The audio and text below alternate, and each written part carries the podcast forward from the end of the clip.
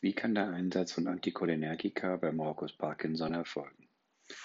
Anticholinergika wirken vorwiegend auf den Tremor, daneben auf den Rigor und nur so wenig auf die Akinese.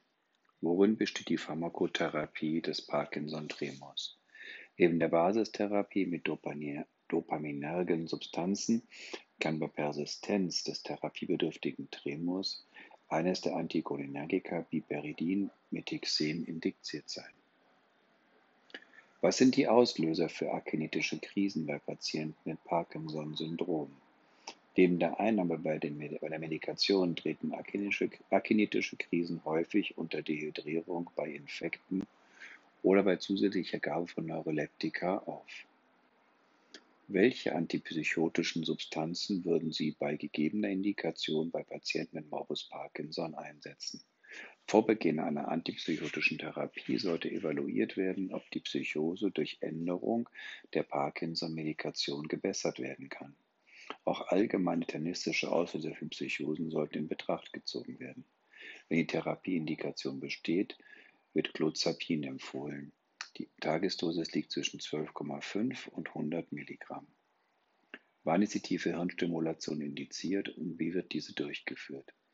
Voraussetzung ist das Vorliegen eines idiopathischen Parkinson-Syndroms mit anderweitig nicht behandelbaren Fluktuationen, Therapie, Refraktionen, Tremor oder Psychosen unter dopaminerger Therapie. Wie kann der Behandlungserfolg bei der Therapie von Parkinson-Syndrom monitorisiert werden? Vor allen Dingen die UPDRS Unified Parkinson's Disease Rating Scale hat sich bewährt. Das Stadium der Erkrankung kann nach Höhen und Jahren eingeteilt werden. Wie ist der Tremor definiert? Als Tremor bezeichnen wir unwillkürliche rhythmische Bewegung eines oder mehrerer Körperabschnitte. Wie sieht der klassische essentielle Tremor aus? Der klassische essentielle Tremor tritt meist als bilateraler Halte- oder Aktionstremor auf. Ein Ruhetremor sollte nicht oder nur diskret vorhanden sein. Ein Kopftremor kann isoliert oder zusätzlich auftreten. Wie sieht die Therapie des essentiellen Tremors aus? Es kann eine Behandlung mit Propanolol sowie Primidon oder eine Kombinationstherapie mit Propanolol und Primidon erfolgen. Daneben ist Gabapentin in dieser Indikation untersucht worden. Welche hereditäre Stoffwechselerkrankung sollte bei Vorliegen eines Tremors immer ausgeschlossen werden? Insbesondere bei jüngeren Patienten sollte ein Morbus Wilson ausgeschlossen werden. Welche Diagnostik ist bei Vorliegen eines Tremors erforderlich?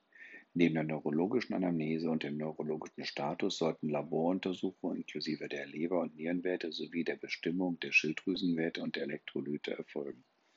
Eine Tremoranalyse im Elektromyogramm kann gegebenenfalls zur besseren Einordnung durchgeführt werden.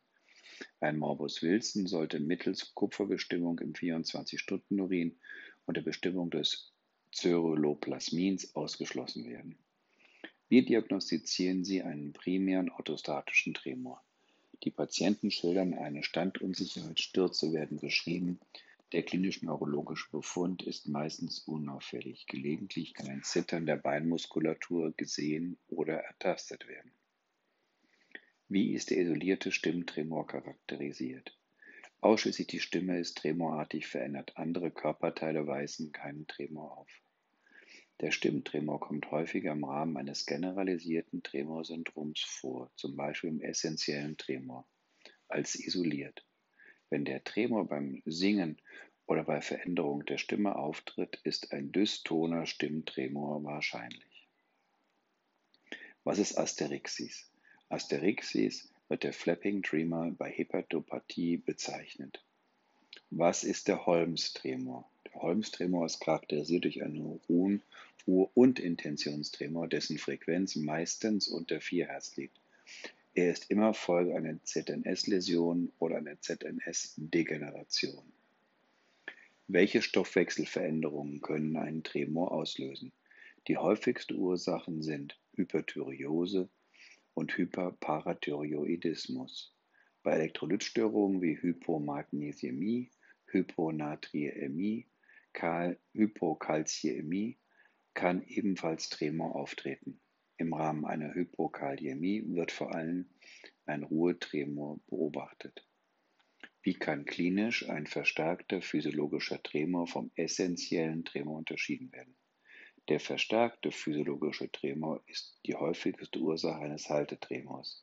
In der klinischen Untersuchung kann zur Unterscheidung von essentiellem Tremor Gewicht auf die betroffene Extremität gelegt werden. Im Rahmen welcher hereditären degenerativen oder idiopathischen neurologischen Erkrankungen treten Tremor-Syndrome auf. Die Liste dieser Erkrankungen ist sehr lang. An erster Stelle stehen die idiopathischen und nicht-idiopathischen Parkinson-Syndrome, der Morbus Wilson und die Chorea-Huntington. Wie ist der zerebelläre Tremor definiert? Phänomenologisch spricht beim zerebellären Tremor meistens von einem Intentionstremor, die Tremorfrequenz sollte unter 5 Hertz liegen, ein Ruhetremor sollte nicht vorhanden sein. Die Anzahl der zerebellären Erkrankungen, die zu einem zerebellären Tremor führen, ist hoch. Entzündungskrankheiten wie die Multiple Sklerose, die Neurosyphilis, HIV-Infektion oder Neuroborreliose können einen zerebellären Tremor mit zerebellärem Befall verursachen. Sämtliche zerebellären Raumforderungen sind ebenfalls in Betracht zu ziehen.